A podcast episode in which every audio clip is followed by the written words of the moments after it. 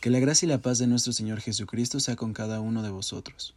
Soy el hermano Abdi Martínez de la Iglesia en el Molinito y le doy gracias a Dios por darme la oportunidad de compartir este mensaje con todos ustedes. El día de hoy le invito a abrir su Biblia en Primera de Corintios, capítulo 5, versículo 7, que dice a la letra así: Limpiad pues la vieja levadura, para que seáis nueva masa, como sois sin levadura, porque nuestra Pascua, que es Cristo, fue sacrificada por nosotros. El título de este mensaje es Cristo, nuestra Pascua.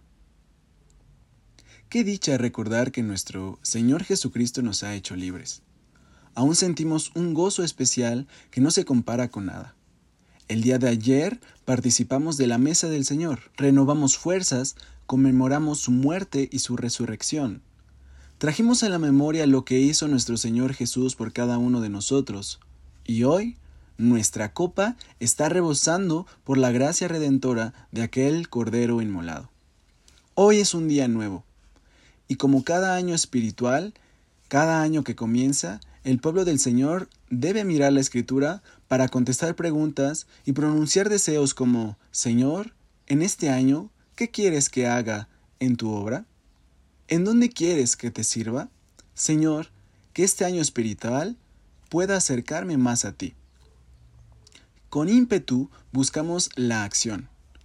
Nuestro agradecimiento nos lleva o nos ha llevado a aclamar a Dios pidiendo estar más cerca de Él. Pero, ¿cuál podría ser el fruto inmediato al renovar este mandato que recibimos del Señor? En otras palabras, mis hermanos, ¿Qué debe de producir en nosotros el hecho de haber participado de Santa Cena como cumplimiento a la palabra de Dios?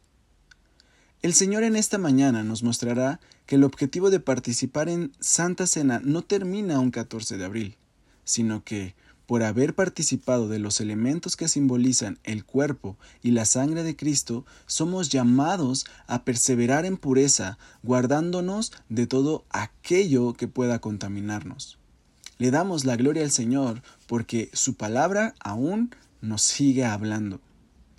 En este devocional, hermanos, el enfoque que se tomará para abordar el tema Cristo nuestra Pascua no será simbólico, no se dará el significado de lo que la frase nos indica o representa. Si usted quiere conocer dicho significado, le invito a escuchar los dos últimos devocionales de esta serie. Con ayuda de Dios se abordará este tema como aquella consecuencia o resultado de lo que implica que Cristo sea nuestra Pascua. Es decir, ¿qué debe de producir en nuestra vida el hecho de que Cristo sea nuestra Pascua? Vayamos a nuestro versículo base, hermanos. Y, y, primero quisiera compartir un poco del contexto en donde nuestro versículo se encuentra. La carta de Primero de Corintios, todos sabemos que fue escrita por el apóstol Pablo. En el capítulo 5, el siervo de Dios está atendiendo un problema grave. Este problema está ligado a inmoralidad sexual. Tan grave fue que es descrito como una falta que ni aun los paganos habían cometido, la cual se presentó en la iglesia de Corinto. El apóstol pide que tomen en serio este problema les exhorta a no presumir o anunciar a todos de este problema, como si estuvieran en algo correcto, porque ¿no sabéis que todo un poco de levadura leuda toda la masa?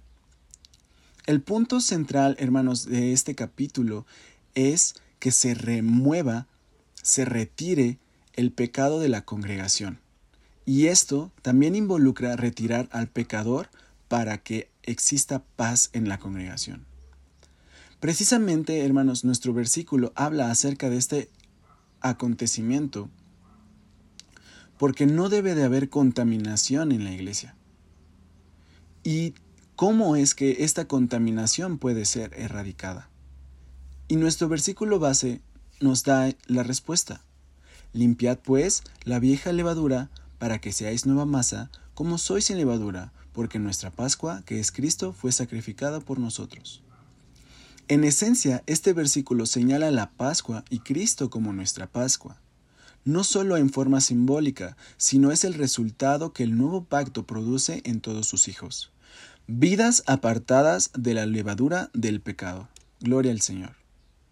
En Éxodo capítulo 12, la, la escritura nos muestra cómo fue instituida la Pascua. Vemos cuatro aspectos importantes para la vida de Israel. En medio de una sociedad pagana, idólatra y contaminada como lo era Egipto. Número 1. La Pascua indicaba el comienzo de algo, el principio de una vida libre de esclavitud. Número 2. En la Pascua un cordero debía ser sacrificado. Número 3. La, la, sangre de ese cordero sacrificado debía ser derramada y colocada para ser vista en el dintel, dintel de las casas. 4. Dios pasaría con juicio y castigo sobre Egipto. Resumiendo estas cuatro acciones en juicio, muerte, liberación y nuevo comienzo. El último juicio sobre Egipto y la provisión por parte de Dios del sacrificio y la sangre hicieron posible la liberación de la esclavitud y la peregrinación del pueblo hacia una nueva tierra, la tierra prometida, el comienzo de una nueva vida. Estas acciones, hermanos, giran en torno a la Pascua en el antiguo pacto. Y de la misma manera, nuestro Señor Jesús, quien instituyó el nuevo pacto y quien a través de su sacrificio logró, uno, interceder por nuestros pecados, el justo Dios llevó los pecados de los injustos. 2. Jesús murió por cada uno de nuestros pecados sin merecerlo. nosotros no merecíamos de su gracia. Lo hizo con el propósito de darnos salvación y vida eterna. Número 3. En Jesús, nuestra Pascua, encontramos la libertad. Éramos esclavos del pecado, pero por su gracia ahora somos libres de toda condenación y esclavitud. 4. Ahora nuestra vida tiene un nuevo comienzo y un nuevo destino. Ahora bien, mis hermanos, ¿qué relación tiene la levadura de nuestro versículo base con lo antes explicado? La palabra de Dios nos muestra que una vez participado de la Pascua, de Éxodo capítulo 12 del 1 al 14, el pueblo debía de comer siete días panes sin levadura, hasta la fiesta de los ácimos o los panes sin levadura. En el versículo 17 podemos ver que esto era porque en ese día el Señor libraría a Israel del ejército, del ejército de Egipto. El Señor ordenó no comer lo leudado. Versículo 34. Nos muestra cómo el pueblo obedeció llevando la masa antes de que se laudese, envueltas en sus sábanas, colgadas en sus hombros. En el versículo 39 nos dice que el pueblo participó como el Señor por medio de Moisés había mandado. Cocieron tortas sin levadura de masa que había sacado de Egipto. Y quisiera resaltar que lo hicieron cuando salieron de Egipto, ya no estando en Egipto, sino afuera de Egipto. La importancia de esta fiesta subsecuente a la Pascua aún repercute en nosotros. Si bien no porque debamos de eh, comer el pan sin levadura durante siete días, sino como nuestro versículo basa nos manda que lo hagamos. Limpiad pues la vieja levadura para que seáis nueva masa como sois sin levadura. Así como el Señor ordenó al pueblo que cuando salieran no llevaran panes con levadura, panes contaminados de Egipto, Así también nosotros debemos de no llevar con, nosotros nuestra antigua manera de vivir, nuestra naturaleza caída, conservando la levadura de nuestra carne. Esto no debe de pasar. Y como dice la Escritura, es necesario que limpiemos, que quitemos de todo lo que puede provocar contaminación. El pecado, que se refiere aquí como la levadura, debe de ser erradicado de nuestra manera de vivir, de actuar, de comportarnos. El pueblo de Dios hizo esto, ya que le esperaba una nueva forma de vida. Debía llevar su masa, pero ya no más contaminada de lo que en Egipto se profesaba. Sabemos que había idolatría, sabíamos que había pecados. Una masa apartada era la que el pueblo de Dios tenía. Así también nosotros debemos de consagrarnos de tal forma que si en el pasado habíamos estado contaminados en el Egipto del mundo, ahora por gracia de Dios debemos mantener un espíritu recto y santo ante la presencia de Dios. Porque Dios nos ha hecho hombres y mujeres nuevos, sin levadura, sin contaminación, sin mancha, y le damos la gloria al Señor, hermanos. Y todo esto lo haremos a la verdad de la Escritura, que dice, porque nuestra Pascua, que es Cristo, fue sacrificada por nosotros. Si nosotros sabemos quién murió por nuestros pecados, quién es nuestra Pascua, y valoramos su sacrificio, entonces, y solo entonces, hermanos, podremos guardarnos de contaminación, de no mezclarnos con lo inmundo.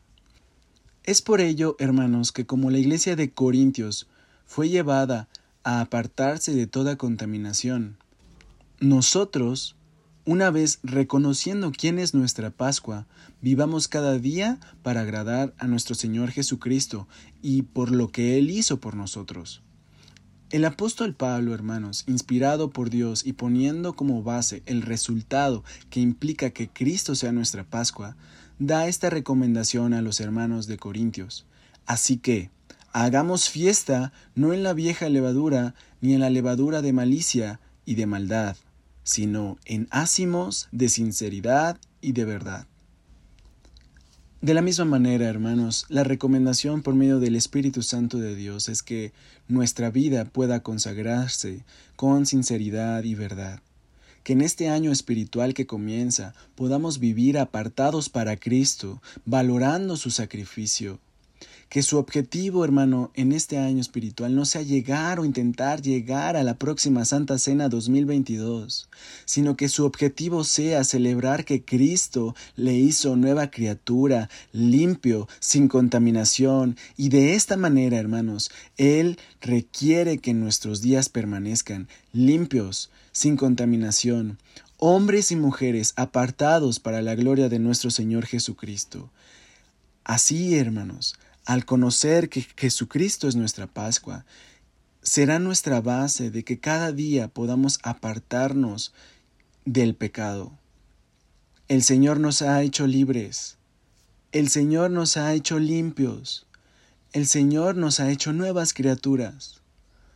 Por lo tanto, queda entonces en nosotros que conservemos lo que el Señor Jesucristo ya hizo en la cruz del Calvario que no volvamos atrás ni que deseemos a estar otra vez en Egipto, ni vivir como en Egipto, sino que con toda solemnidad, con toda con todo gozo espiritual, busquemos vivir para Cristo y hacer valer ese sacrificio que Él ya ha hecho por nosotros. Porque en algo glorioso nos espera, que es recibir a Cristo en la vida eterna. Hermanos, que este mensaje sea para glorificar a Cristo y para edificarnos a través de su palabra. Que el Señor Jesucristo les bendiga, les guarde en donde quiera que se encuentren. Gracias y paz de Dios sea con ustedes.